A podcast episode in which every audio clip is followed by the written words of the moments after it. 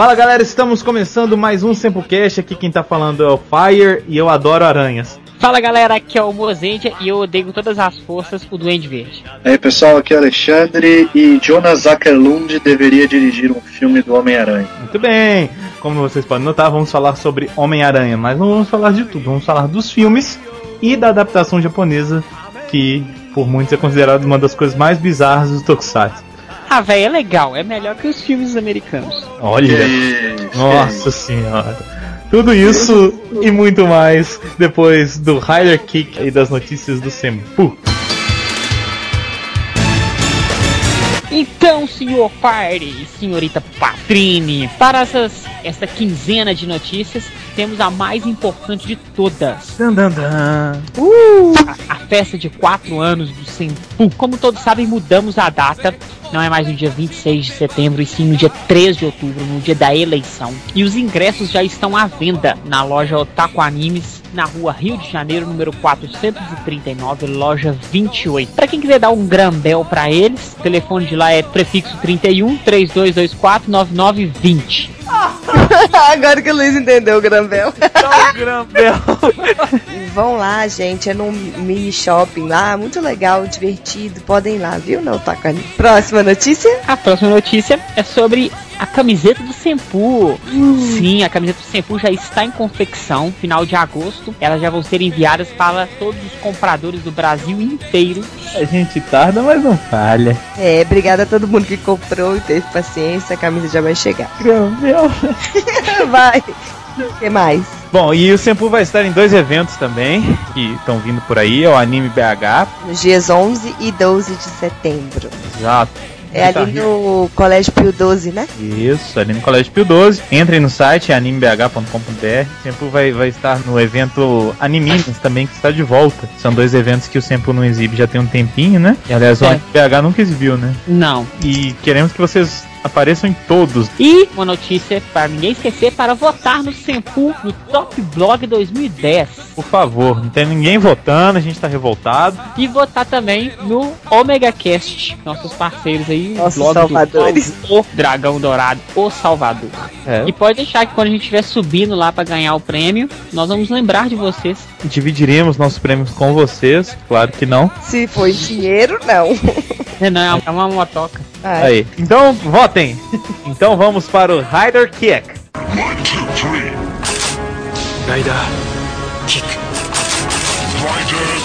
Bom, o primeiro e-mail aqui é do Irving Oliveira de Souza. E ele diz o seguinte: Olá, galera do Sempu. Adorei o último cast e concordo que a união de todos os Riders foi épico. E que o Decade Fury me lembra um skinhead matando o emo criado pela avó do Kabuto. Kabuto é apenas um Rider. Lembrei de Dragon Ball quando as criancinhas levantam a mão para ajudar o Goku. Uma curiosidade sobre o visor de Decade é que a visão do cara é só uma frestinha entre os olhos, ou seja, visibilidade zero. Achei a participação da Takla muito pequena e mal explicada. Quando vi que ela ia aparecer no filme, imaginei mil coisas. Ela e Stronger lutando juntos ou algo, algo do tipo. E a Final Attack Rider do Double poderia ser o Extreme. E por falar em Double, achei o Gold Extremo muito tosco. Por algum motivo lembrei de Ryukendo. Não achei não, ficou legal. Ah, achei Como uma coisa da outra, só É. maré. Praticamente. é. Acho que embolaram as coisas, porque no começo do All Riders o Tsukasa se mostra um vilão. Depois não é bem assim. Aí ele fica puto com todo mundo e sai distribuindo Rider Kick. Enfim, nenhum Rider Kick novo. Mil desculpas a Patrine por não tê-la mencionado na parte da música, mas quem canta de uma forma estranha foram Fire e o Mozenja. É, é verdade. Tudo bem, tudo bem. Um abraço a todos e ótimo trabalho. PS, vou deixar a outra fanart do Double com a Cyclone Black e um vídeo sobre o visor do Decado. Então aí vocês podem conferir no link. Muito obrigado, Irving. Agora a gente sempre acerta o seu nome. Uhul. Bom, próximo e-mail é do Renan Pinheiro e ele falou: Fala pessoal, beleza? Aqui é o Wakashimazu. Para alguns, quem? Ah, então por que, que é o Wakashimazu, né? Você pode chamar de quem? Do blog Nipponimes. Porque cada um chama ele do jeito que quiser, porque o cara é gente boa. E se não falha a memória, estou ensaiando enviar o e-mail desde o cast de todos os motoqueiros. Enfim, escrevo. Um rápido comentário sobre All Riders. Gostei do filme por trazer o que estava ficando em falta nas séries. As mais de 8 mil lutas, e isso pra mim compensou a história sem fim. Porém, não perdoa a ficção, já que Minami teve que perder sua luta por não ser o protagonista. Quanto ao Gact no filme, poderiam ter me chamado para fazer aquilo que chamaram de a grande participação dele. Fingir dor ao arrancar um braço fake, qualquer um de nós faria com mais vontade. Agora, Falando... claro que o braço é fake, né? Ele não ia arrancar o É braço. braço de verdade. Falando em filmes, um rápido parênteses para The First e The Next. Era questão de honra ter cena foda com moto em ambos. O Rider Kick no primeiro e a forma como o Ongo ganha respeito na escola foram sensacionais. Ele comentou tipo uns dois casts já, agora vai comentar um terceiro. Terceiro, não, mas é bom assim, ele tá fazendo tipo um. um é? Um Revival. gente. O cast com o Ricardo Cruz foi legal, mesmo vocês matando um tema para cast. Dragon Knight, uma das boas séries Rider da década. Mas respeito quem viu e não gostou. Mas o Len é foda, Tendou é moda. Agora, sobre o último cast, preciso ver o filme, mais pela parte do Decade, já que meu computador costuma me deixar na mão, e com isso estou no episódio 14 de W ainda. Pelo que vocês disseram, o filme do W acaba sendo the most foda ever dos três. Verei e depois farei um comentário sobre. Aproveitando o momento, ele quer mandar um Rider Kick para a equipe lá do blog dele, Marley do Mal, como é que é isso aqui? Hi People, Vinícius. SP, Vascaíno, Thomas FLX ou FLX, Jeffer Punk e todos que posso ter esquecido ou não. Por pouco o e-mail virou pergaminho, mas encerro por aqui. Abraço, Renan. Obrigada. Obrigado, Renan. Continue mandando e-mails. Agora você já pode se atualizar, né? Porque já comentou todos os outros casts passados. O próximo e-mail é do Giovanni Machado. E aí, galera do Tempo? Um amigo meu me apresentou uma cópia desse filme. Acho que ele não é meu amigo, não. Que isso, Giovanni? Esse filme é muito ruim. Filminho sem pé e nem cabeça. Não passa de mais um comercial de brinquedos da Bandai. Já começa com um erro de continuidade terrível, pois não continua da mesma cena do fim do episódio 31. E aquela historinha do Dr. Shinigami usar uma Gaia Memory foi inventada na hora. Só pode ser. E o Tsukasa provou ser um dos piores protagonistas de Tokusatsu que eu já vi. Ô homem sem graça. No fim, esse filme me fez perder a vontade de assistir Tokusatsu pelo resto da minha vida. Bem, Nossa. não serei. Bem, não serei tão radical. Acho que vou assistir mais uma vez o Ultra Galaxy Legends, alguns episódios de Jasper e de Shinkendi, para ver se esqueço esse câncer cor-de-rosa que se chama Kamen Rider The Cage. Abraço a Que isso, Nossa Giovanni tá revoltado senhora. com a vida, velho. Tá bravo, né? Ô Giovanni, vem pra comentar a parte do filme do Double é boa. É, velho, Double. Olha só, você quer ver Tokusatsu novo? Bom, assiste Garo, Kamen Rider Double, Shinkenger que você já falou, Gek Ranger é muito bom, Tenor, é Blade, excelente. Faz. Tem Enfim, muito né? Tokusatsu bom, cara. É. Não, não, não desiste dos Tokus, não. Mas um abraço pro Giovanni. Um abraço, Giovanni. Um beijo. Um abraço. Próximo é do Luiz Felipe Diniz, que esteve na sala com a gente lá, participou da sala do Sempu no AF. Ele Sempre o seguinte, participa, né? Sempre participa na verdade, né? Tava até chateado que ele achou que a gente não ia participar do Anime BH. Estamos aí, Anime BH e Sempu. Bom, Luiz Felipe Diniz diz o seguinte: Valeu, Luiz, Patrini, Mozart. Agradeço novamente de coração por vocês lembrarem de nós. Gostei muito da exibição, adorei os filmes, principalmente do Shinkendi, onde tem a parte da saudação das palmas. A Paty e o Adson agradecem. Ela adorou vocês. Foi a primeira vez que ela foi assistir Tokusatsu. Eu queria pedir desculpa por ter ido embora sem avisar, porque tive problemas a resolver e também pedir mil desculpas ao Mozart por causa de um fato no início do evento, logo na entrada. Que isso, ele te bateu, Mozart? Não.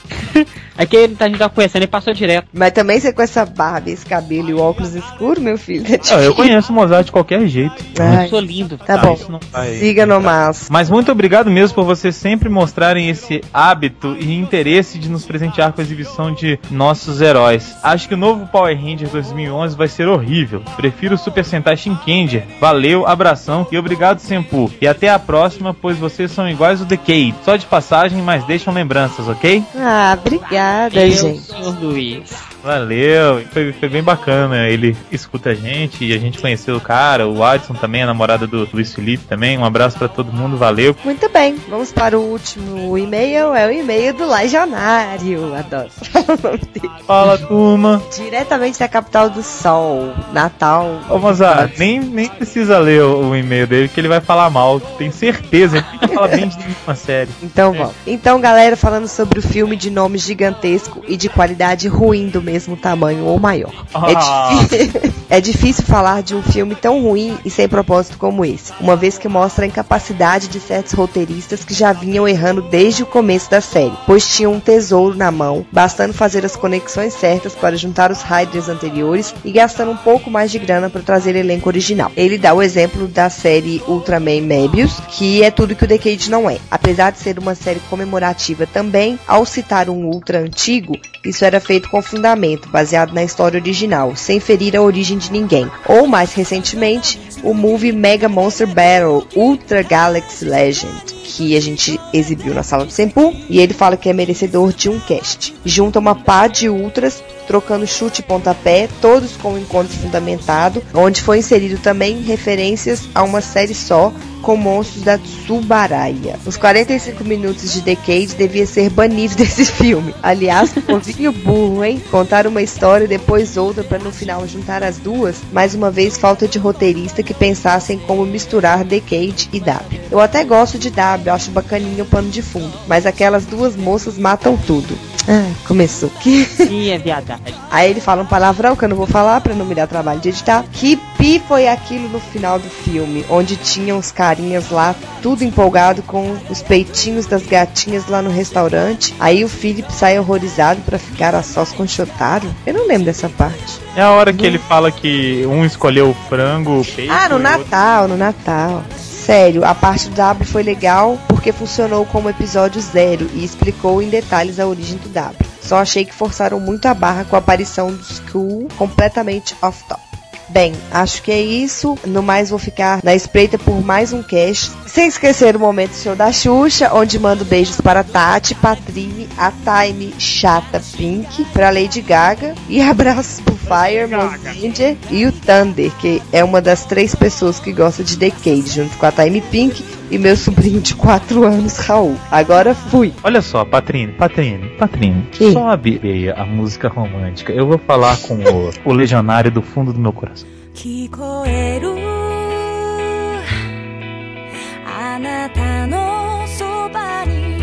legionário.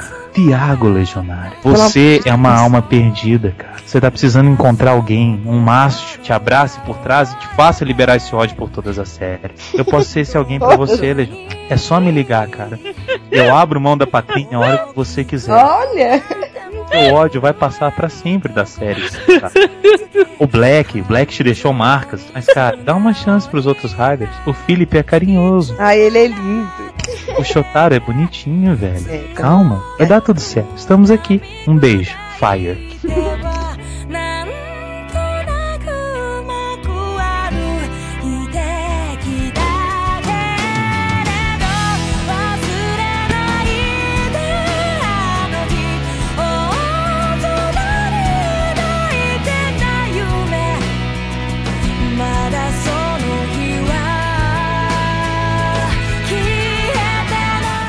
Alexandre, eu acho que você, pela apresentação, é um grande admirador dos filmes do Homem-Aranha, a versão americana. É, eu não diria que eu sou um grande admirador dos filmes. Eu acho que o segundo é muito bom, gosto do segundo filme, apesar de ter algumas falhas que a gente pode enfim, debater. Acho o terceiro filme uma porcaria. Nossa, esse é mesmo, com todas Eu as gosto. forças do universo. Eu Acho o terceiro filme confuso, acho que ele sofre da síndrome do filme de herói com muito vilão. E tem vilão demais pra história de menos. E ainda tem o Homem-Aranha emo.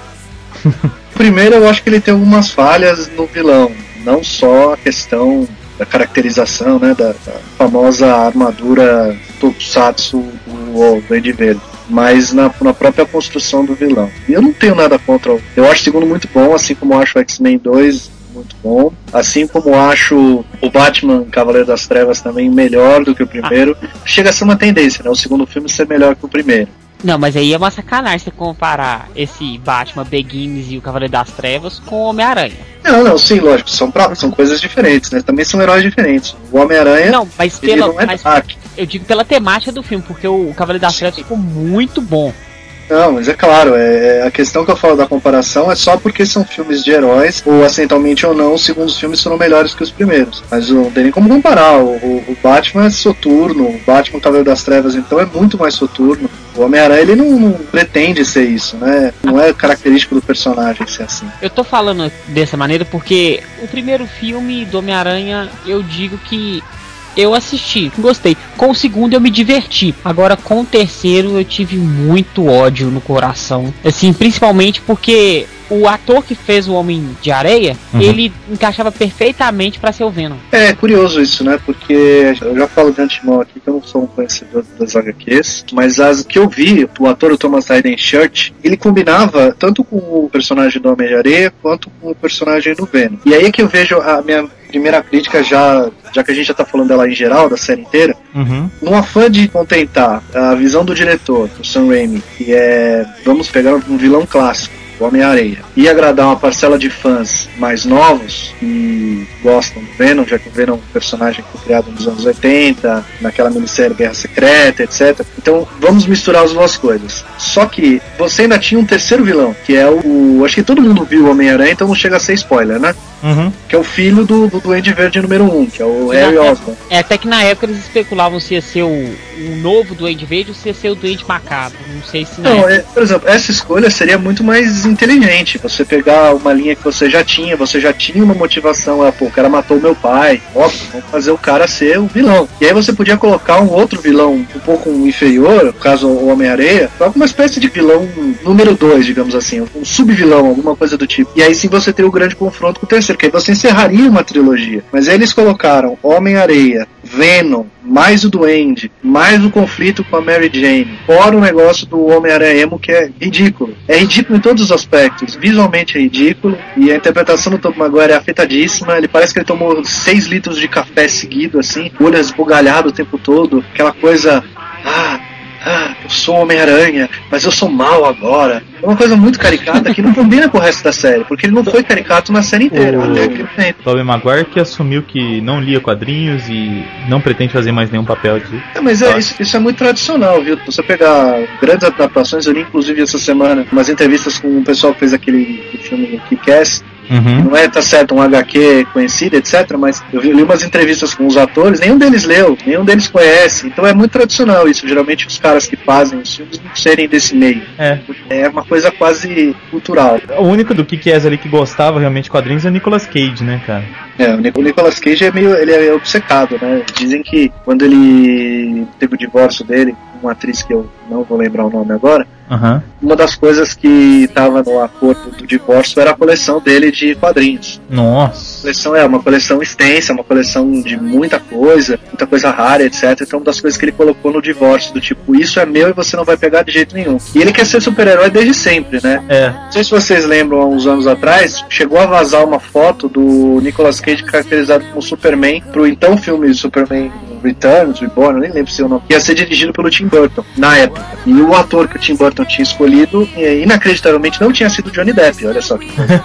Então era o Nicolas Cage. E vazaram umas fotos dele, do Nicolas Cage, fazendo o visual Superman pós-mortem, aquele que ele volta com o cabeludo, etc Sei, sei. uma zoação de todo mundo, porque, enfim, não dá pra você imaginar Nicolas Cage como Superman. Dos grandes atores que realmente que fez algum filme de quadrinhos, realmente era um fã declarado de quadrinhos, assim. Já os diretores não, né? Os diretores, quase todos eles, que têm contato com as obras, ou os diretores, ou os roteiristas, eles realmente são fãs do, do material que eles estão mexendo. Por isso que você tem nessa última, aí já estamos expandindo a conversa, mas Uhum. essa retomada de, de filmes de herói, você tem a maioria deles, ou a grande maioria dos, dos filmes de super-herói, que mantém pelo menos uma qualidade, como diz o Mozart, uma qualidade, pelo menos você se diverte com o filme. Eles cometeram alguns fiascos que nem eu ressalto, que é Demolidor, Electra e o primeiro Hulk. O primeiro Hulk é, é uma questão. Eles pegaram um diretor de arte, que é o Ang Lee, que tem uma carreira em Hong Kong, só de dramas intimistas, Lanternas Vermelhas e um monte de filmes de arte, jogaram ele nesse meio pop. Não dá, né? É confuso.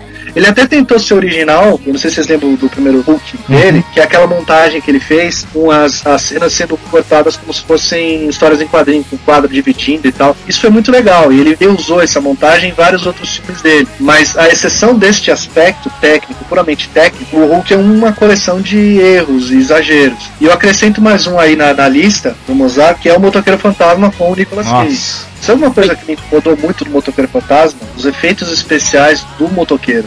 Pois é, cara, uma produção com grana, né? Não precisava. Eu não me convencer com aquele cara pegando fogo na moto, não sei. O Nicolas Cage até que não tá tão ruim assim. Tá ruim, mas não tá ruim. Não é também esperar muita coisa. Não é um filme que você espera grande coisa, né? Tá falando de um personagem desconhecido. Mesmo os X-Men, quando saíram no cinema, não era todo mundo que tinha esse contato. Quanto mais no Motoqueiro Fantasma. Tem Ah. outros aí. Você tem o Hellboy, que foi muito bem, e é Foi independente. Apesar que o Hellboy 2, ele é muito horroroso também. Ficou uma ideia meio medieval, meio- me lembrou muito da ID, aquele elfo negro Muito- lá. ele, ele tem muita influência na parte visual, na montagem visual dele. Labirinto do Fauno. Aquele anjo do Hellboy 2 não tem olhos, que tem os olhos nas asas. Agora que eu me toquei, pior É que igual. É do mesmo diretor, né, cara? Mesmo diretor, exatamente. Ele podia muito bem ter participado daquela palma de personagens do Labirinto do Fauno. O doutor ele é um cara que gosta de efeitos práticos, né? De mão na massa, de maquete, de miniatura, de maquiagem. Então isso dá uma realista. O próprio Hellboy, você podia ter feito ele virtualmente, mas Uhum. é uma maquiagem lá. O que ajudou é que aquele cara já tinha a cara do Hellboy, né? Então era só pintaram ele de vermelho.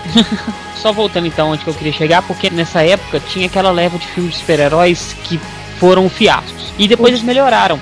Hulk 2 melhorou, Uhum. o Homem de Ferro 1 veio bom, o Homem de Ferro 2 também foi muito bom. Se for olhar pela cronologia, o Homem-Aranha 3 saiu basicamente quase na mesma época. Se você for pensar na filmografia dos heróis do cinema, você teve ali eh, Superman, do Richard Donner, acho que é 77, 76. Aí você teve Superman 2, que começou com o Richard Donner e foi mandado embora depois de filmar quase 90% do filme. Entrou outro diretor, fez umas mudanças, lançou o filme. Hoje você encontra as duas versões. Anos depois foi feito o Superman 3, que já foi fraco, e o Superman 4, que é aquele do Homem do Sol. Passa sempre na sessão da tarde. Engraçado, só passa esse, o É. pior de todos passa. E aí depois desse dedo do Superman, você teve o Batman do Tim Burton, que eu pessoalmente acho que é um filme do Tim Burton e não um filme do Hum, Batman. eu gosto. Qual o Batman que é esse? Os primeiros, os primeiro. dois primeiros. O- Ah, os dois primeiros eram do Tim É. Burton? Tem o Batman e o Batman Retorno são do Tim Burton. Eu gosto do Batman Retorno, eu acho o Batman Retorno muito bom. Eu não gosto tanto do primeiro. E aí você teve, depois desses dois filmes, você teve o Batman o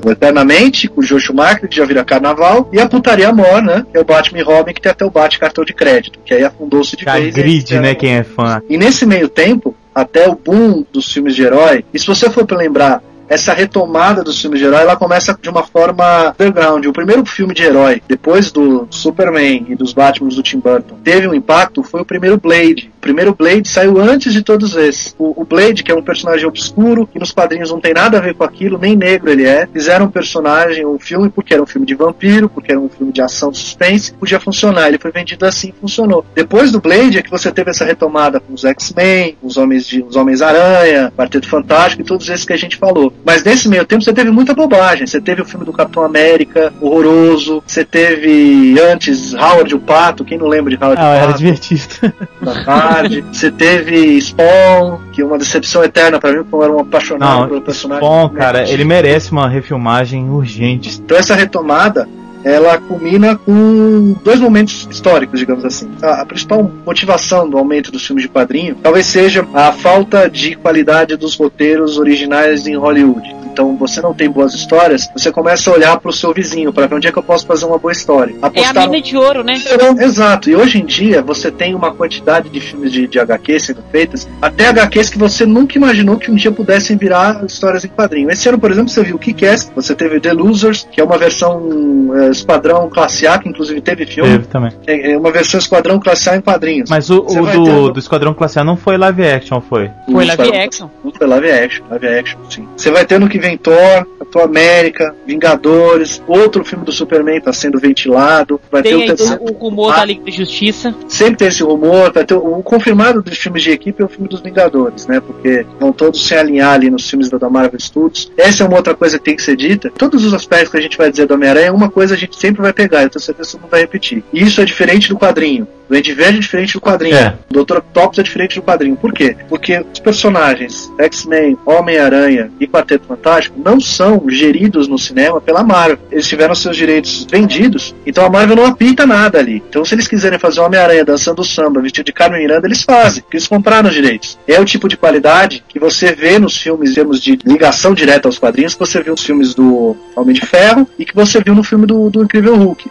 O Watchmen também é bem parecido com os quadrinhos. O ótimo é DC, a DC tem uma diferença aí. A DC ela é propriedade do grupo da Warner. Então tá no mesmo pacote, tá tudo no mesmo quarto. E aí você me pergunta, ah, mas os Batmans anteriores também foram feitos pela Warner. Mas é uma outra divisão. Por quê? Porque os filmes da Marvel começaram a fazer sucesso. Uhum. E o maior deles, o, o filme que catapultou mesmo essa onda de filme de herói, é o filme que a gente vai comentar, que é o Homem-Aranha. Para as pessoas que não conhecem quadrinhos, é muito mais fácil você lembrar do Homem-Aranha, porque o Homem-Aranha teve desenho animado na televisão, que eu lembre pelo menos três. E, e são pelo menos duas gerações aí que conhecem o personagem sem ter lido o quadrinho, que conhecem o Homem-Aranha. Sabem qual é a roupa do Homem-Aranha, sabem o que ele faz, sabem quem é Peter Parker. A gente assiste isso quando é pequeno, e o grande boom do, do Homem-Aranha, sucesso, você pode dizer que aconteceu com o Homem-Aranha o primeiro, que é de 2002. E aí deu origem, lógico, né, ao segundo e o terceiro, e a todos os outros filmes da Marvel que vieram eh, no embalo. Pra vocês terem uma ideia, o Homem-Aranha, ele talvez seja, se não for a maior bilheteria de um filme de quadrinhos, antes do Batman, o Cavaleiro das Trevas, está entre as duas ou três primeiras.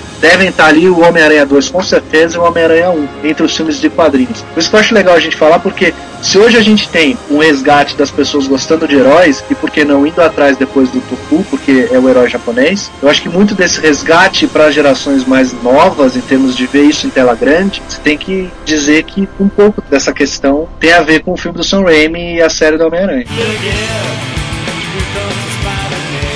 A gente vai falar da adaptação japonesa, mas só porque teve uma série é, de live action do Homem-Aranha em 77, não teve? Então, o Homem-Aranha teve séries de TV, de desenho animado, e o Homem-Aranha ele teve uma série live action, ele teve uma série de TV. Assim como o Hulk também teve uma série de TV. As pessoas não lembram muito da série de TV do Homem-Aranha, porque eu não sei se ele chegou a se- sequer passar no Brasil. Uma Certo. curiosidade aí pra quem assiste televisão, conhece o canal Rede Brasil? Uhum. Sim. Rede Brasil é um canal assim que de vez em quando eu sento pra assistir, fica eu e meu pai assistindo, porque passa Star Trek. Hulk, Mulher Maravilha, Ilha da Fantasia, Flashman tá passando, Ô louco. passa Cavaleiros do Zodíaco, tudo que é velho e old school passa lá. É verdade. E é um canal aberto, né? E é um canal aberto. Então, quando eu li na internet que tinha essa série de 77 do, do Homem-Aranha, eu quase caí pra trás, porque eu não imaginava que existia essa minissérie live action. E eu acho que talvez foi por isso então que o Japão resolveu comprar a torre, resolveu comprar os direitos pra poder fazer o Homem-Aranha japonês. É, é, o acordo da Marvel com a Toei envolveu até a criação do primeiro. Primeiro. Sentai. primeiro Sentai, né? Uhum. O Gorendia. Isso, eles fizeram uma parceria e tal. Marvel, nesse primórdio dela, de, de comercialização e de marketing, ela era meio. Era meio infantil como lidar com seus personagens. Ela não tinha cuidado com eles. Então ela vendia pra todo mundo. Então você teve atrocidades. Usar o nome do Homem-Aranha, eu não tô dizendo que a atrocidade é japonesa, embora seja engraçado você imaginar o Homem-Aranha do planeta Araki, não sei lá o que, com um super robô. Mas é esquisito. Mas eu falo mais é dos filmes mesmo. Não sei se vocês tiveram a chance de ver o filme do Capitão América. O antigo? Eu lembro que esse foi o filme do Capitão América antigo. Aham, eu lembro. Se vocês tiverem a oportunidade de ver o filme, é uma hora e meia de pura risada. Porque. É o que tem o Caveira Vermelha, né? É, você falando Caveira Vermelha, que era nazista e transformou em italiano. Começa as liberdades aí, poéticas. Você tem ali também o- a roupa do Capitão América, que é feita literalmente de borracha mesmo. Ela é Verdade. aquela borracha dura que você vê que o cara não consegue se mexer. Que ele movimenta o braço e faz. sobra espaço no braço do cara. Tipo o Batman antigo que tinha torcicolo. Tipo o Batman do Tim Burton, que não conseguia virar o pescoço. Só que mais virar- tosco ainda. Ah, não, eu- o Capitão América é muito mais tosco. É, ele- Nossa, e o filme do Quarteto Fantástico é pior ainda, porque a roupa do Coisa é de espuma. Espuma aquela de, de acolchoar é, almofada. não, aquela espuma vulcanizada. É. Pra esse filme do Quarteto Fantástico, se não me engano, eles gastaram cerca de um milhão de dólares. Pô. Só. Isso você não paga nem o salário do assistente do assistente do cara que serve o cafezinho. Hoje, uma produção de grande porte, assim, se você for contar tudo, um milhão de dólares é nada. Bom, vamos entrar então realmente nos filmes. Vamos começar falando do primeiro, logicamente, né, nessa ordem. E aí? Spider-Man foi de 2002, é isso? Isso, Isso. como eu disse anteriormente, foi um filme que eu diverti com algumas partes. E uma coisa que eu tenho que ressaltar que eu achei muito legal, que eu acho que foi interessante pro filme, que não tem no quadrinho, o próprio Peter Parker produzir a teia, em vez de ter a caixinha com a teia sintética, se assim podemos dizer. Uhum. uma saída mais inteligente, porque no quadrinho o Peter Parker é um moleque, né? É uma coisa boa, mas uma coisa ruim depois na sequência. É uma coisa boa a princípio, mas depois vira um problema, porque o Tobey Maguire tá fazendo um aluno de colegial. Quando ele fez o primeiro Homem-Aranha, ele já devia ter quase uns 20 e muitos anos. Uhum. Chega no terceiro Homem-Aranha, você percebe nitidamente que ele deve ter mais de 30. Fácil. Então você começa a perceber que aquele ator já não combina direito com o personagem que ele está vivendo. Inclusive, óbvio, né, questões físicas, o que não acontece com a Kirsten Dunst. Kirsten Dunst, ela é mais nova, ou pelo menos aparenta mais, ser mais nova do que o Tobey Maguire, e ela não sofre esse, esse problema. Esse negócio da teia é uma série muito inteligente, porque no quadrinho, o cara é um super gênio, e aos 16 anos ele, ele cria esse polímero que é uma espécie de O diretor e os roteiristas devem ter chegado à conclusão, vem cá, eu não posso achar crível que um moleque de 16 anos de idade seja um gênio a ponto de criar um polímero que ninguém nunca pensou na vida. Sem falar que, como eu já ouvi falando por aí, se o cara tivesse inventado um negócio desse, ele tava rico, né? Pra que, que ele ia ser super-herói ou coisa do tipo? É a questão mais óbvia, né? É. Tem essa coisa no quadrinho explorada um pouco no, filme. Quando ele ganha os poderes, ele não vai pensar em, em ser um super-herói, né? Ele vai lá fazer a competição lá pra ganhar uma grana. É verdade. Mata o tio Ben e blá blá blá. Ele vai atrás do cara. Uhum. Mas a saída deles do, do- da picada ter também formado essa teia nele que ele consegue soltar, pra mim foi uma saída muito mais inteligente, é simplificar a situação. Mas você concorda comigo que é muito mais crível pra uma audiência não nerd, não acostumada, não lê os quadrinhos, aceitar que é do cara do que é um moleque de 16 anos que cria? É lógico, é uma aranha, né, cara? É uma aranha, aranha tem teia. Nos quadrinhos do Peter Parker é descrito como um nerd clássico, bobão e inteligentíssimo. No filme isso não fica tão claro. Tem- é no segundo filme que tem o professor que não tem um braço, né? É, que vai virar o lagarto. Isso, que é o personagem que vira lagarto no quadrinho, blá blá blá. No, no filme, a única indicação que ele é realmente inteligentíssimo é vendo esse professor quando ele fala, não sei o que, quando ele se envolve com o Octopus. Você percebe que ele é um rapaz que tem aptidão à ciência, blá blá blá, mas no filme isso não fica escancarado. A única coisa que você mostra no filme é que ele, ele é um rapaz com sérios problemas de relacionamento com o mundo ao seu redor. E fica ali no seu mundinho e que tem uma paixão platônica pela vizinha. Isso é uma outra mudança, né? Do filme, que eu também entendo. Precisa, né? filme- é, no quadrinho ele não se apaixona pela Mary Jane de cara, ele tem uma outra namorada, que é a Gwen Stacy, só vai aparecer no terceiro filme. Aí começa os sacrilégios, que aí entra a questão de fã, que o fã também não aceita, que é mudar a cronologia do personagem, transformar a Gwen Stacy numa whatever, e na mitologia do Homem-Aranha a Gwen Stacy tem um papel fundamental, mas ao inserir a personagem você tem que criar um motivo para eles se juntarem, para estarem próximos. Quando ele conhece a, a- a personagem nos quadrinhos, Mary Jane já é uma ela não tá no colegial, ele conhece ela quando ela é mais velha, quando ele já tem 20 e poucos anos, não é quando ele é moleque. Então todo esse arco que eles tiveram que criar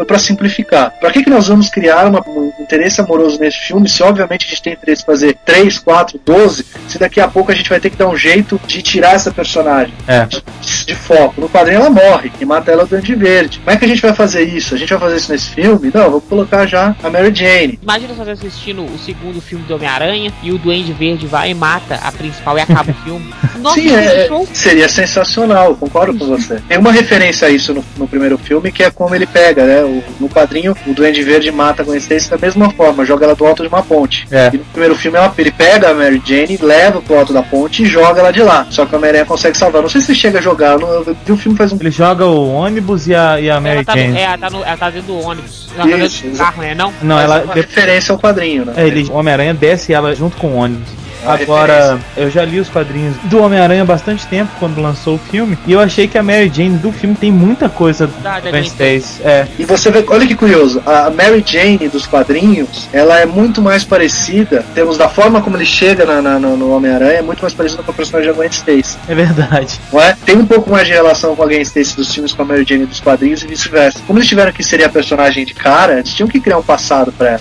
Uhum. criar uma relação. Parece que eles inverteram as duas, né? Eu não diria que chega a- a inversão total, mas você tem muito mais relação da Gwen Stacy quadrinhos com a Mary Jane filme do que Gwen Stacy quadrinhos com Gwen Stacy filme. É. Coisas completamente diferentes. A personalidade, a, forma como ele se aproxima do, do herói, etc. Uma coisa legal no, que o filme tem, e que o primeiro e o segundo filme tem bastante, é o senso de humor. É um filme de heróis com, com humor bastante pontual aqui e ali. Isso é uma óbvia característica do Sam Raimi. O Sam Raimi ele dirigiu aquela série fabulosa Noite Alucinante. Excelente. É, daí ele fez aquele Darkman também. Ah, Darkman é dele? Nossa, esse rosto Darkman é dele. O primeiro Darkman é dele também. Principalmente no Noite Alucinante, ele é um cara que sabia misturar muita sutileza e inteligência, o terror, o suspense com o humor. O Noite Alucinante, ele é um filme de terror, óbvio, claro, mas ele tem muito de humor, tem muito de humor negro. E, e tem pequenas pitadas disso no Homem-Aranha, especialmente no Homem-Aranha 2, que a gente vai falar mais pra frente, mas no Homem-Aranha no primeiro, você já tem os esboços disso surgindo. Eu acho que o primeiro filme, por ele ser um óbvio filme de origem, ele tem ali quase 60 minutos de apresentação de personagem. Você tem ali quem é Peter Parker, quem é Mary Jane, onde eles vivem, por que eles se envolvem, quem é a tia, quem é o tio Ben? Grandes poderes e trazem grandes responsabilidades. Virou uma frase cult, né? Uma frase É. popular para todo mundo, até quem nunca leu Homem-Aranha no mundo. E eles popularizaram isso a graus excessivos. É, essa questão de demorar, eu acho. Eu sou fã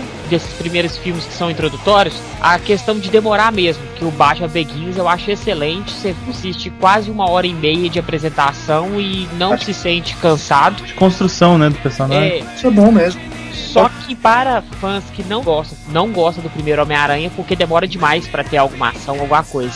É, mas quando eles fizeram Homem-Aranha, eu tenho certeza absoluta que eles tinham certeza que eles iam fazer três filmes. Estava claro. Então, como eles vão fazer três filmes, eles perderam um belo tempo, e perderam, entre aspas. Então eles já fizeram logo de uma vez uma apresentação grande dos personagens, para que você, no segundo filme e no terceiro filme, você já saiba quem são aqueles caras. Você não apresenta seus personagens dessa maneira, você depois vai sofrer um mau desenvolvimento dos personagens. E se tem uma coisa que a série Homem-Aranha tem, primeiro e no segundo filme, uma maestria é o seu personagem principal, tanto o Tobey Maguire quanto o Homem-Aranha. Personagem, um herói.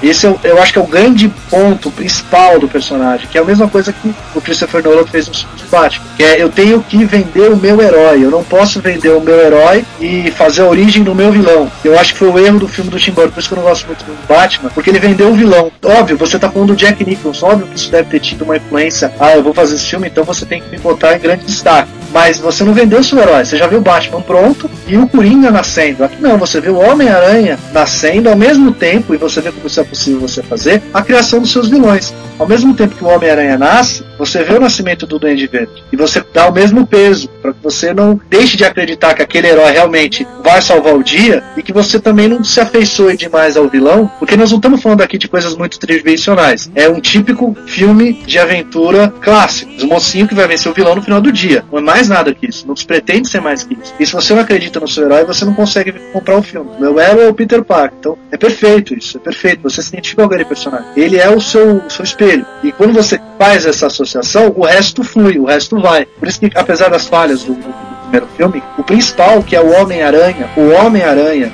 o personagem, a história desse cara, é bem contado. Bom, aí vamos é, entrar um pouquinho no primeiro. O, o primeiro, como a gente já falou, tem o, o Duende Verde. Que.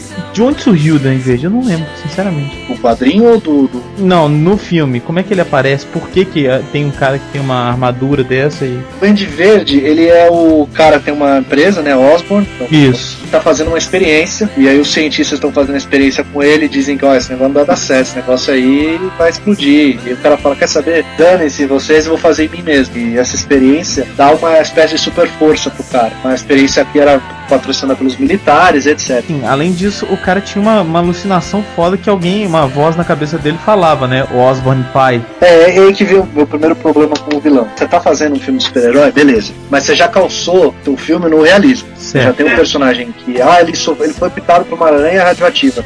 Ok, ele foi picado por uma aranha radioativa. Mas o personagem em si, o personagem Peter Parker, ele é tridimensional e ele é realista. Ele tá aqui, você reconhece. O personagem do Norman Osborn, ele já tem falhas aí. Essa questão dele ouvir as vozes funcionaria se todo o resto ao seu redor também fosse é, mostrado de uma maneira a dizer que este cara ele tem sérios problemas. O filme é pé no chão, entre aspas, né? Funciona no mundo real, numa cidade real, e as pessoas agem de maneira teoricamente real. Lógico, é um filme, etc. Mas enfim, é real. E aí o cara ouve vozes, e aí o cara constrói na própria casa um arsenal com aquela armadura visível. Eu acho que esse é o grande, grande falha do, do primeiro Homem-Aranha. E você tem um ator ali extremamente exagerado. Eu gosto do William Dafoe, ele fez excelentes filmes, um ator muito bom, muito subestimado, mas muito bom. Mas ele tá extremamente caricaturado. Tem uma cena em especial que você vê o exagero. Tem uma cena que ele Peter Parker pro apartamento e aí é a hora que o Osborn descobre que o Peter Parker é o Homem-Aranha. Eles estão almoçando e o olhar do, do William Dafoe, ele só fica olhando, não fala nada. Mas é uma coisa tão exagerada. Ele vê o, o machucado do Peter Parker, né? É muito exagerado. Ele não combina com o filme, cara. O filme é divertido, o filme é leve. Ficou assassino, né, cara? Aquilo ali demais. Fazer um- Pra fazer um vilão assim, ele precisa ser mais sutil. Ele não, ele não, pode, ele não pode ser. É quase Shakespeareano, é uma coisa quase tra tragédia grega. Ó, você, agora, estou olhando, vou te matar. Ah, olha pra minha cara de mal. Eu não sei se foi uma ideia do cara fazer o vilão realmente bem vilão, bem exagerado, pra você ter essa coisa do bem contra o mal bem clara, ou se foi realmente uma falha no tom do personagem. Pra mim, eu vendo, é uma falha no tom, que é corrigido no segundo filme. O personagem do Dr. Octopus e compara com o personagem do, do William Dafoe. É completamente diferente. Ah, mas o cara é um cientista, ele é um cara que começa como bonzinho. Não interessa, ele virou vilão, cara. E ele não ficou exagerado. E eu vou deixar o Mozart falar o que ele quiser sobre a armadura, porque eu não vou falar mais nada. eu sei que o Mozart adora a armadura. Nossa, aquela armadura, ela é pavorosa, é muito exagerado. Você já disse tudo, eu já fiquei sem palavras. Você foi falando, eu fui falando assim, ah, eu fui, sabe quando você vai, você tá com o balão cheio, você vai esvaziando ele?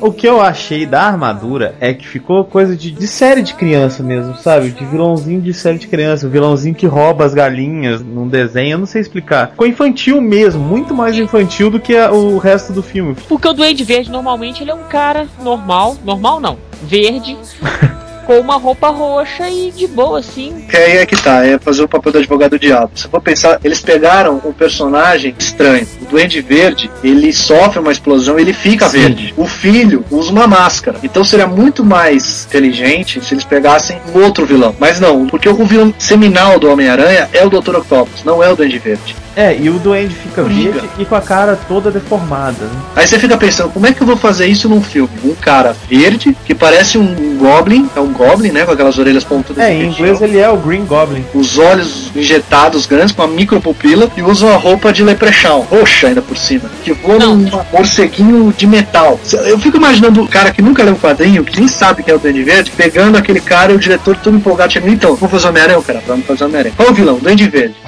tá, quem é o Duende Verde? Ele leva. Mostra o quadrinho, o cara olha aquilo e fala: Ah, tá. Puta que pariu.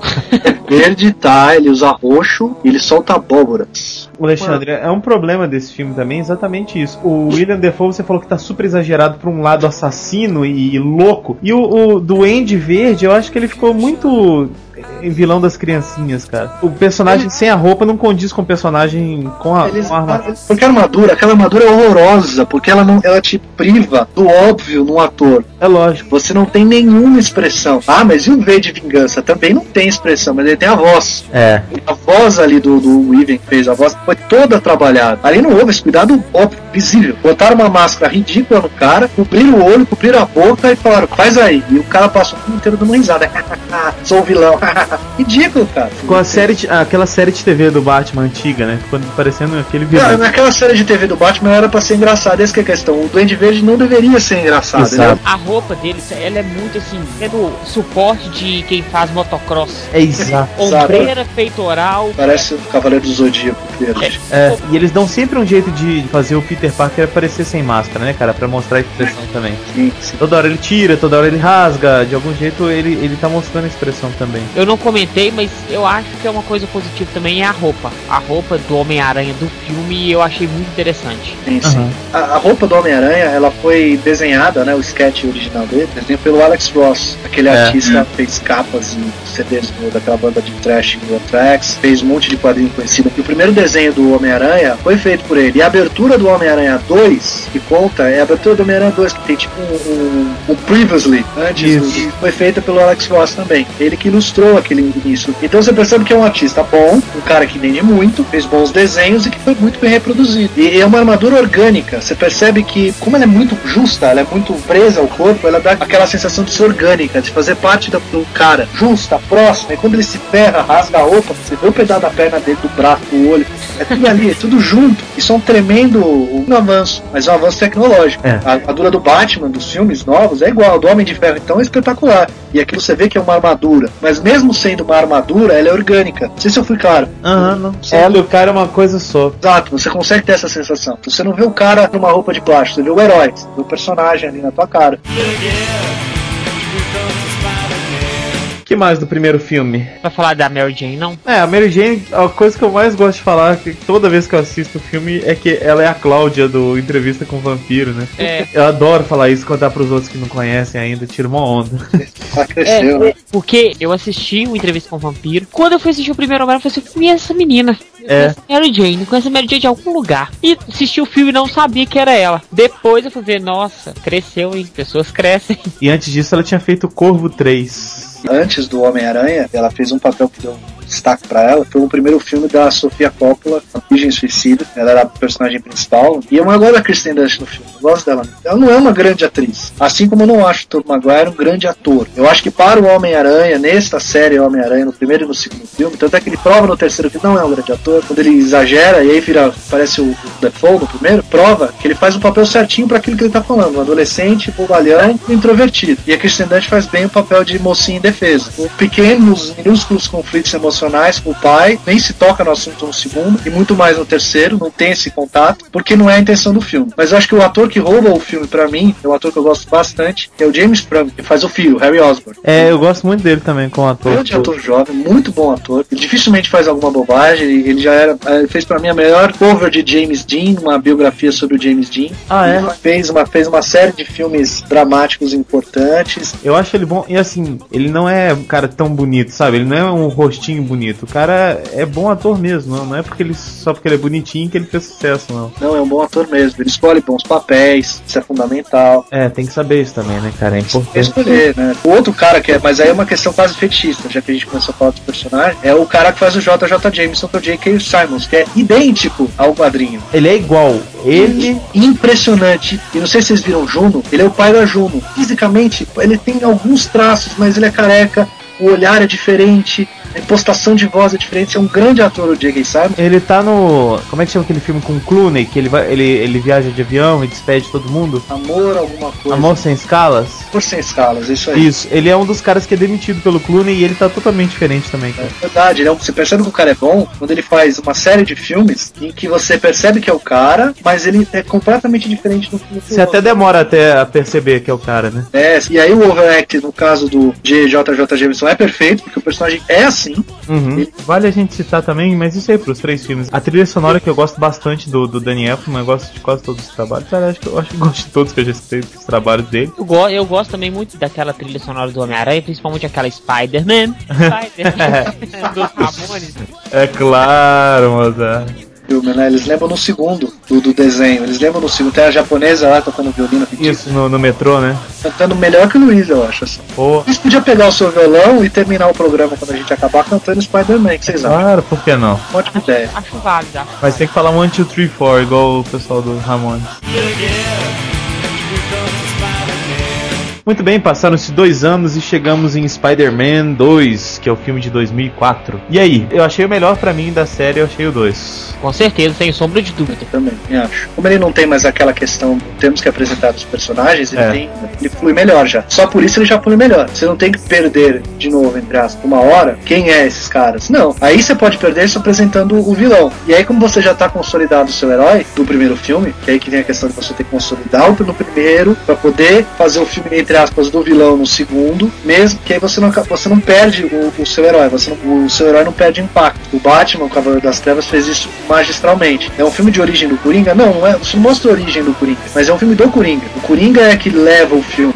Isso. Ele que dita o ritmo do filme. Mas ao mesmo tempo, o Batman não fica em segundo plano. Então você tem um segundo vilão, que aí sim você tem uma origem dele, e também não ficou descartável. É questão de, de saber fazer. Quando sabe fazer, funciona. No caso do Homem-Aranha 2, eles souberam fazer. E aí vem a referência que eu falei quando a gente falou do 1, da questão do, do Sam Raimi. Como o Sam Raimi já teve mais segurança e já confiavam no taco do cara, graças à inacreditável bilheteria do primeiro, o cara pôde botar as manguinhas de fora. A questão que eu falei do bom humor, que ele sempre usou nos seus filmes, fica claro na cena da criação do Dr. Octopus, quando estão tentando tirar os, os tentáculos dele e os tentáculos não saem. E aqueles planos, se você tivesse falado pra mim, esses planos foram feitos pro Na Noite Alucinante 4, por exemplo, eu vou falar, beleza, funciona, o jeito de filmar é, é sangrento, pô, tem uma hora lá que o cara pega uma serra elétrica, é exagerado, mas funciona. Ao mesmo tempo que é uma tensão, porque, pô, o cara tá matando todo mundo ali dentro. Ele só mostra a sombra e tal, porque censura menor, etc. Mas você percebe o clima do filme, naquela cena, que é o diretor falando, opa, deixa eu fazer fazer aqui uma coisa que eu quero fazer que vai ser legal. Eu gosto de fazer isso. Você também já tem uma evolução também do diretor. Ah, ó, beleza, já tô sabendo o material que eu tô mexendo. Tem um ator excelente que vai fazer meu vilão, que é o Alfred Molina. Posso dar um pouco mais de, de- espaço pra cá. Posso já plantar pistas no terceiro filme, que é o que a gente comentou do, do professor que não tem um braço, que nos quadrinhos ele vira o crocodilo. Isso. Crocodilo, lagarto, sei lá.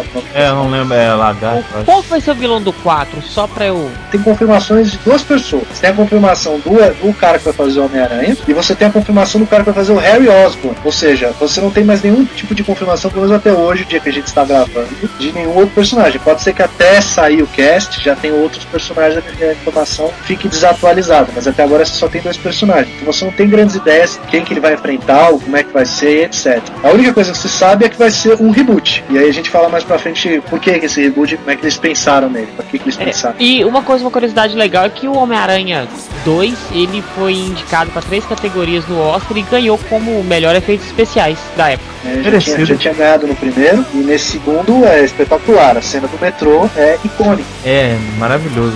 é espetacular. Eles evoluíram em todos os aspectos do, do primeiro pro segundo filme. O filme é, é mais leve, ele flui melhor, tem 127 minutos, e ele não parece um filme de duas horas. E ele teve um acréscimo pra mim importantíssimo, que foi o, o ator que encarnou o Dr. Octopus, que é completamente diferente do Dr. Octopus na encarnação do quadrinho. Se vamos pegar um ator pra fazer o Dr. Octopus, eu não consigo imaginar nenhum. Talvez Joe Pesci, o cara que fez o- Os Bons Companheiros, fez Sim. Máquina Mortífera 3 e 4, que é baixinho, tem uma cara meio encrencadinha, que você podia fazer um pó de cabelo lá, não sei o que, poderia funcionar. Mas não, pegaram um ator inglês, apesar do nome espanhol, ele é inglês, um ator acostumado a fazer papéis densos. Tem aquela, ca- aquela ca- cara blasé, né, cara? Aquela cara assim que Uma cara blasé. nada pro ele. Exato, é um ator muito competente, fez inúmeros filmes, os mais recentes, talvez mais conhecidos, sejam o Chocolate, que faz o vilão, cara. Aham. Ele tem cara de ator de filme de drama. É, exatamente. ele, ele é um ator assim, que eles costumam chamar de ator shakespeariano, um ator que é acostumado à densidade dos personagens e tudo mais. E o outro filme dele que ele fez, está recente na memória, ele fez o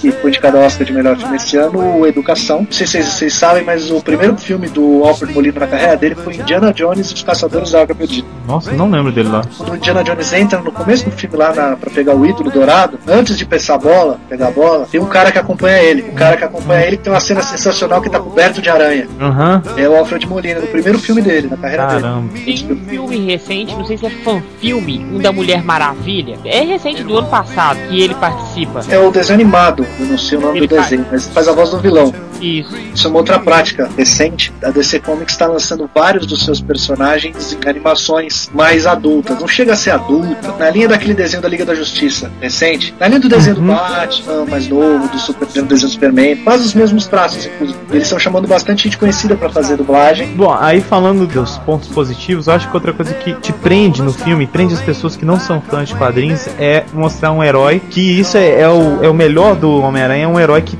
é cheio de problema, né, cara? Cheio de problema normal, no dia a dia. Ele não tem nem grana pra ter uma casa. Sabe?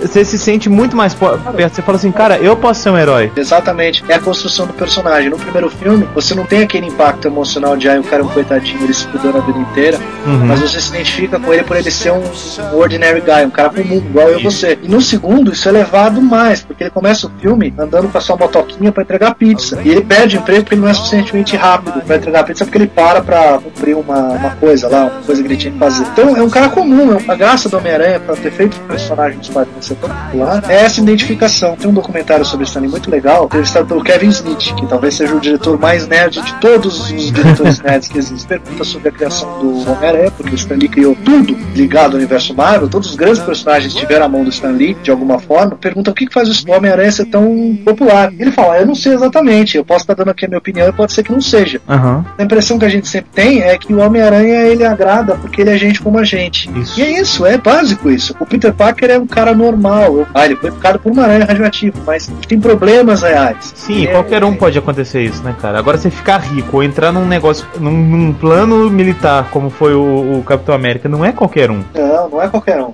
Não é Você qualquer tem um que- você ser igual o lobo. É, ou igual o Hellboy, O Gon Hellboy que é um demônio, ou o milionário, ou ter nascido em outro planeta. é o mais perto da gente, eu acho. Tem uma cena que eu gosto muito que é a final do filme, que é quando a Kirsten Dunst sai correndo do casamento, vai atrás dele, é bonito, funciona. O personagem tá muito bem, o Tom Maguire faz direitinho Homem-Aranha. Gosto do Walter Molina do personagem. Acho que ele não leva a sério o filme, o tanto que ele não deveria ser levado. É um filme que você sabe que o mocinho vai ganhar. Então, quem entra no filme desse não pode levar a sério o filme. Em compensação, você tem o James Franco, que aí sim tem um motivo para estar irritado e puto. Motivo o Homem-Aranha, segundo ele mesmo, e a gente descobre vendo que final é mas para ele, o Homem-Aranha matou o pai dele. Então, óbvio que ele odeia o Homem-Aranha, óbvio que ele tá puto, óbvio que ele quer que o Homem-Aranha morra. Então, neste caso, a indignação dele faz muito sentido. E mesmo fazendo muito sentido, ela não é exagerada. Ela não é como o do, do, do William Dafoe. Não, ela é mais contida, ela é mais dentro daquele universo, ela não foge muito. É, eu concordo. Eu acho que isso foi a principal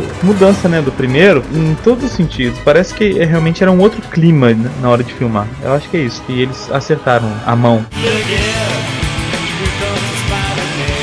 Muito bem, em 2007 temos Spider-Man 3, que odiado pelo Mozart. Nossa, é a pior adaptação cinematográfica do super-herói que já fizeram até Temos hoje. o Peter Parker e o Homem-Aranha com uniforme negro. Temos Peter Parker emo e afetado. que mais? Temos a Gwen Stacy linda, mas parecendo uma vadia. Uma vadia no sentido que ela é escrota. É verdade. Péssimo. Tem um monte de personagem acessório. Tem o, o cara que faz o Venom, que é o moleque daquela série Seven Dead Seven Show. Um bom ator até, o Topper Grace. Aham. É, mas ele como Ed Brock foi a pior coisa que eles fizeram no filme. Uma das piores, né? Eles quiseram agradar fã antigo e quiseram falar pra, pra molecada. E a molecada gosta do Venom. E o Venom é um personagem medíocre. Eu acho o Venom um personagem medíocre, porque ele não é um personagem. Ele é uma coisa que o Homem-Aranha pegou numa viagem. Não é um personagem. Ele é um- uma coisa, um monstro. Ele não tem desenvolvimento de personagem. O que, que é o Venom? Ah, ele é um simbionte. Ele é uma praga, uma coisa. Ele não tem uma história, ele não tem diálogo. O que você vai fazer com o Venom? Ele não conversa, não é nada. É um monstro. Tem- não tem nada que você possa fazer com o Venom. Então, o Homem-Aranha tem uma história, tinha uma história. Eu não sei nem se essa história no quadrinho, se ele realmente tinha filha e blá blá blá. Eu não sei se no quadrinho é assim, mas você tem uma bela história. Eu acho assim, ou você pega o Venom, ou você pega o, o Homem-Aranha. Começa por aí. Segundo, se você for pegar o Venom, você tem que desenvolver o Ed Brock. Quem é o Ed Brock? O que ele faz? Ah, ele é um outro fotógrafo que odeia o, Homem-Aranha. Tá, ele é isso só? Ele não tem mais nada? Isso foi um grande erro do filme. E aí, cara? Ele surgiu, ele entrou num portal dimensional e apareceu no filme. É complicado porque assim, você tem o Homem-Aranha, personagem novo. O Venom, personagem novo. A Gwen Stacy, totalmente deslocada, personagem novo. Tem o pai da da Gwen Stacy, personagem novo. São quatro personagens importantes para colocar num filme de duas horas. Fora que você ainda tem que retomar o personagem do James Franco para dar um final pra esse cara. Quem é esse cara? Tá É, fazendo? no 2 ele assume o papel do pai, e aí, né? Eu acho que aí é uma questão seguinte: o Sam Raimi cedeu às pressões do estúdio. Não É. teve. Alguém deve ter falado: olha, vamos usar, tal, vai funcionar. E não sei, de bilheteria funcionou, mas é horrível, o filme é ruim. É ruim. Não é, ele não é uma bomba atômica porque a gente gosta de ver as porradas. e a, a parte de ação ela é bem feitinha. O filho do Duende Verde também, outra porcaria. Pra que colocar o cara lá? Pra que colocar Não. aquela roupa, cara? É, ele tinha que aparecer pra ter um final, né? O filho do Duende Verde. Eu acho assim, se eu fosse fazer um negócio inteligente, você podia fazer o seguinte: você podia botar o James Franco como vilão do terceiro filme. E você tem a aparição do lagarto, do crocodilo, sei lá, que é o professor do cara lá, Aham. aparecendo, sei lá, como um vilão do próximo quarto já sendo montado. Sei lá, ele vai tentar ajudar o Homem-Aranha, alguma coisa, e se pode, vira o lagarto, sei lá, alguma coisa assim. Agora, pra que você coloca um outro vilão novo, que você tem que contar toda a origem dele, e aí você enfia mais um, que nem a origem tem, que não tem nada, não tem nenhuma nenhum desenvolvimento, não tem nada, Gwen Stacy horrível, Bryce Dallas Howard péssima. Nossa, é... Nem, nem aí o Tobey Maguire, ele parece aquela vaca. Vocês conhecem aquela história da vaca que deu 100 litros de leite, depois uma pica no pote e derrubou tudo. Então ele fez isso. Ele fez um Homem-Aranha muito legal no primeiro filme, Homem-Aranha muito bom no segundo, ele fez um Homem-Aranha ridículo no terceiro. A transformação dele de Peter Parker pra Peter Parker emo é ruim demais. Medíocre. Aquele cabelinho na cara, fingindo. Cara, o, ca- o cabelo na cara, eu não sei qual foi a do cabelo na cara pra dizer que agora ele tem um cabelo diferente, ele é mal. O olhar dele, tipo, olha como eu sou mal. Aí é aquela coisa, é não saber brincar com o brinquedo que tem. né? E tudo o resto não funciona mal. A Kristen Dunst afetada, o James Franco, puta, péssimo, não sabia o que fazer no filme. O, o personagem dele não tinha muito o que fazer. Não. E fora que tem a redenção no final, que é medíocre. Pra que a redenção final se você matar o personagem? É só pra ele, tipo, só pra ele não ser enterrado como vilão da história, é isso? Não dá, cara. E ficou parecendo o Super Choque. Nossa, super choque, é verdade. É mesmo. Super choque. Nossa, eu nem lembrava do. Passa na televisão, a gente não lembra, né? O Mozart faz a gente lembrar. Super choque. Nossa, o Homem-Aranha é conhecido nos quadrinhos por ter umas partes humorísticas e eles quiseram colocar certas partes humorísticas que ficaram absolutamente forçadas, né, cara? Ah, o que é o que é ele saindo depois que ele vira mauzão, olhando pra todas as mulheres como se fosse comer todas elas, É. como se fosse o gostosão e todo mundo olhando pra ela com cara de nojo, coisa ridícula, coisa pedante, e a dança, a cena de dança! é dançando! Com os dedinhos na frente. Essa dança dele e esse negócio dele andando na rua e olhando pra todo mundo e vai, vou pegar as garotinhas foi uma teórica homenagem ao, ao embalo de sábado à noite, né? Sim, a cena do Tony Maneiro andando lá, Sim. mexendo o pescoço. Só que o Tony Maneiro no filme, ele não fica olhando pras menininhas que eu ia pegar. Não, referência ali, tá ok. Falamos do Saturday Night Fever, falamos do embalo Saturday Night E é uma coisa que podia ter ficado muito boa se bem trabalhada, né, cara? Ela podia. Se você tivesse um vilão só, se você não tivesse o Tobey Maguire afetado, se você não tivesse a Bryce Dallas Howard com uma atriz linda, ela é linda demais, das mulheres mais lindas do cinema. É incrível como ela consegue ser via do Ron Howard. Mas ela é muito mais ou menos. E botaram um tremendo ator que é o James Conwell pra fazer o pai dela numa ponta safada. Deve ter seis falas, nem isso. Nem isso. Sabe? Tá lá só pra dizer que, olha, lembramos do Capitão Stacy, que era policial no quadrinho. Pra Sim, quê? e pro Brock fazer piadinha com ele lá, né? A filha dele pendurada lá e ele tirando foto e rindo da namorada. Tipo, é, é totalmente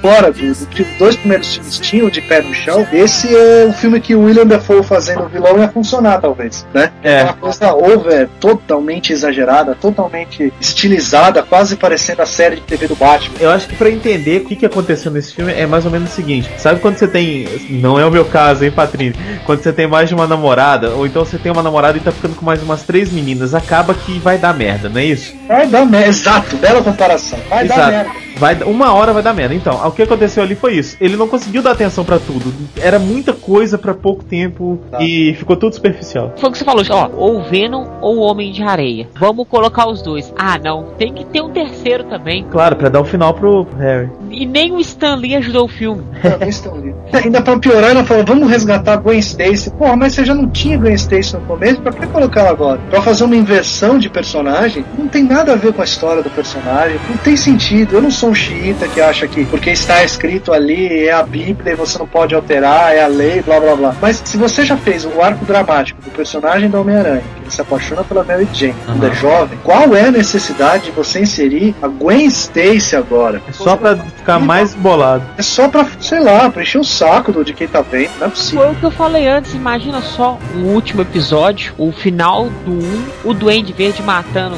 a Gwen Stacy. Pronto, tem excelente. Você pode terminar o terceiro com ele conhecendo a Mary Jane. Pronto. É. Porque ele vai ter um filme de luto, lógico, onde ele vai perseguir o Duende Verde. Olha só, nós estamos criando o nosso Homem-Aranha, que legal. Muito melhor que o Homem-Aranha do Sam Raimi. Já, escreve e vocês fazem. A gente paga quanto? 70 milhões pra cada um, tá bom? Aí, tá ótimo. Tá bom, acho que dá, dá pra pagar as continhas. Pra pagar, né? Então, final do primeiro filme, o Duende Verde mata a Gwen Stacy e foge. Final triste, final dramático, hein? Segundo filme é o, o Homem-Aranha indo atrás do Duende Verde, vencendo o Duende Verde. Ao mesmo tempo que você tem o Dr. Octopus ali aparecendo. Olha só. Isso. E no terceiro filme você tem ele contra o Dr. Octopus e no final ele conhece a Mary Jane. Muito melhor que o do Sam Raimi. Pronto. Vender muito mais. Ia fazer vender muito mais bonequinho também. Bom, aí a gente falou, né? Personagens julgados. O Homem-Areia, que poderia ter sido muito mais bem explorado, ficou muito de lado. O Homem-Areia, ele tá lá naquele depósito, aquela transformação mágica que é bem feita demais, e tudo vira areia, exceto o colarzinho lá da filha dele. Isso foi uma falha bem bacana mesmo, né? Misticamente, aquilo não é destruído pela máquina. É, é a única coisa que não é destruída. Você entra no filme, você suspende as suas crenças e entra na crença do filme. Aquele é o mundo real. É as regras daquele lugar, não é a vida real. Aí ele dá um tempo enorme pra mostrar o Homem-Areia se envolvendo com a filha blá blá blá, pra simplesmente depois esquecer aquela história. É, e é o que acontece com o público. O público esquece do Homem-Areia, porque ele fica muito tempo fora da tela, cara. Nos quadrinhos, o Homem de Areia ele é tão poderoso quanto no filme, porque no filme ele é muito poderoso. A, a ideia do cara ser feito de areia deve ser. Imagina, um cara é de areia, o cara você dá um murro nele, ele se desfaz e volta no lugar. Exato. Como é que você faz com um cara de areia? Joga cimento, faz concreto. Ou põe um monte de gato, né? Um monte de gato. Eu ouvi isso em algum lugar. E aí, bom, fica extremamente esquecido esse cara. E ele tinha potencial pra um outro filme, eu acho, talvez, mais pra frente. Muito bem, galera. Chegamos ao final deste cast de Spider-Man. Falamos sobre os três filmes. E não perca que no próximo cast sobre Spider-Man falaremos sobre Spider-Man ou Spider-Man, que foi a versão Tokusatsu de Homem-Aranha. Sim, podem acreditar, existiu uma versão Tokusatsu. Enfim, na próxima edição de Spider-Man vocês podem conferir e mandem e-mails para esta edição nos xingando ou nos elogiando. Então valeu, galera. Falou, até o próximo. Então valeu, galera! Altas aventuras.